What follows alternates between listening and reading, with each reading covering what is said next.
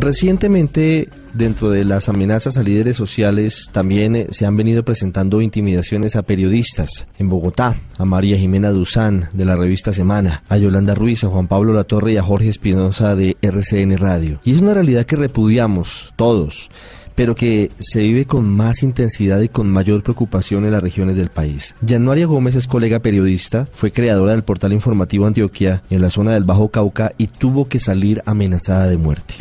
Januaria nos atiende hasta ahora. Januaria, buenas tardes. Muy buenas tardes, ¿cómo están? Januaria, ¿cómo fue su historia? ¿Quién la amenazó? Bueno, en, mi, portal se llama Informativo Antioquia, más que todo está enfocado a labor social, pero también se hacía servicio de difusión de noticias se empezaron a realizar también publicaciones sobre capturas y las diferentes actividades que realizaba la policía y el ejército. Me empiezan a llegar unas amenazas debido a unas capturas del clan del Golfo. No las tomé en serio porque, como dice el dicho, cuando tú nada, nada debes, nada temes. Entonces seguí trabajando normal. Pero cuando ya te dicen tienes una hora para salir del municipio, ya tú ves que la cosa es en serio. La única opción que tuvimos fue llamar al mayor de la policía y decirle pasa esto y me dijo ya voy por usted. Lo que alcancé a pagar en tres cuadras que hay de del comando de la policía de mi casa. Salimos con ya una muda de ropa, yo salí en compañía de mi pareja y mi niña de nueve años. Tampoco nos encontramos ya en la ciudad de Medellín.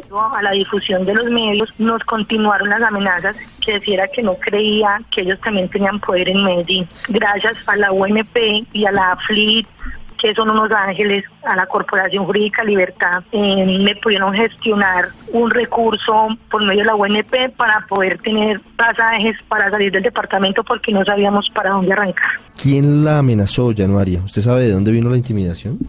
se identificaron como amenazas del clan del Golfo, eh, por capturas, que por estar publicando lo que no debíamos. Cuando ya tú estás por fuera y se empiezan a hacer las investigaciones y se empiezan a, a atar caos, se empiezan a, manifestar otra cantidad de cosas que, que uno sí notaba pues como el disgusto de las personas cuando se hacían las publicaciones en referencia al tema de la minería. Januaria, ¿cuándo empezó a recibir amenazas exactamente? Bueno, la primera amenaza que recibí fue el día 12. Yo había realizado unas publicaciones referentes a unas capturas el día 7, eso fue en abril. El día 12 me llegó una primera amenaza afuera de mi casa, me estaba esperando una joven. y yo iba llegando del colegio a recoger a mi hija. La muchacha me dice que, que estaba caliente, que por estar publicando lo que no debía. De hecho, yo tuve la forma y, y le marqué inmediatamente al mayor de la policía y le dije, mi mayor, acá hay una muchacha así, así, así. Y él me dijo, te mando la SIGIN. Y yo le dije, no, pues no creo que sea para tanto. Es una muchacha y está con sus hijos, con dos bebés.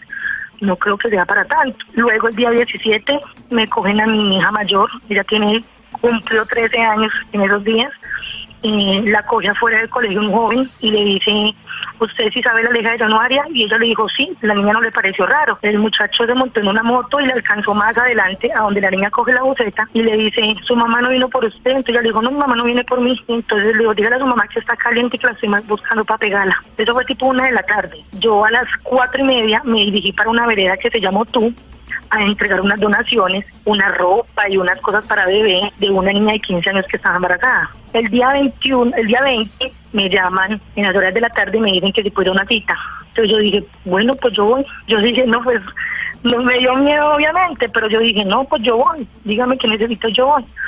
Me dijo, no, de presentarme, yo fui, hablé con un joven que me estaba esperando, y que qué era lo que había pasado. Entonces yo le mostré, me quitó el celular y yo le mostré.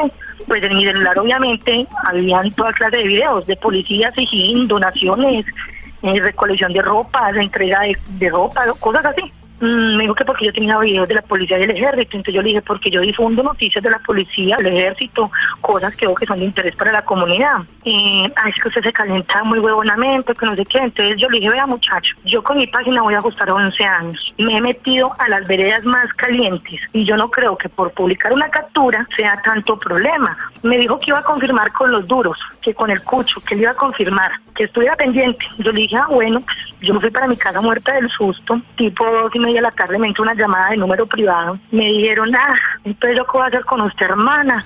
Es que lo que lo que usted hace con la página es bueno, pero es que siempre está metiéndose en lo que no debe, lambiéndole a la empresa. Ah, yo no sé ni qué hacer con usted. Entonces yo me puse a llorar y le dije, señor, vea, yo nunca me he metido con nadie, yo nunca he tenido un problema con nadie. Usted mismo en mi página, lo único que hacemos son cosas buenas se han entregado viviendas, se entrega ropa, se entrega donaciones en las iglesias. Yo nunca hago nada malo por mi página, pero si usted me dice que la cierre, yo la cierro. Entonces yo me puse a llorar y él me dijo, yo no tengo tiempo para poder más escuchar sus chillidos. Tiene 48 horas para que se salga del pueblo.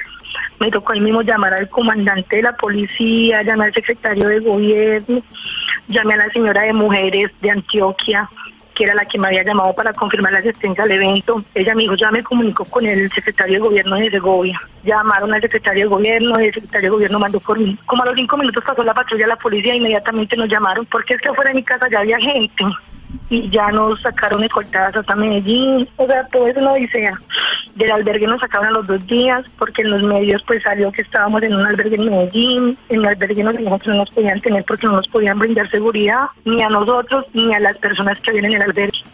O sea que yo era prácticamente un riesgo para las personas que estaban en el albergue.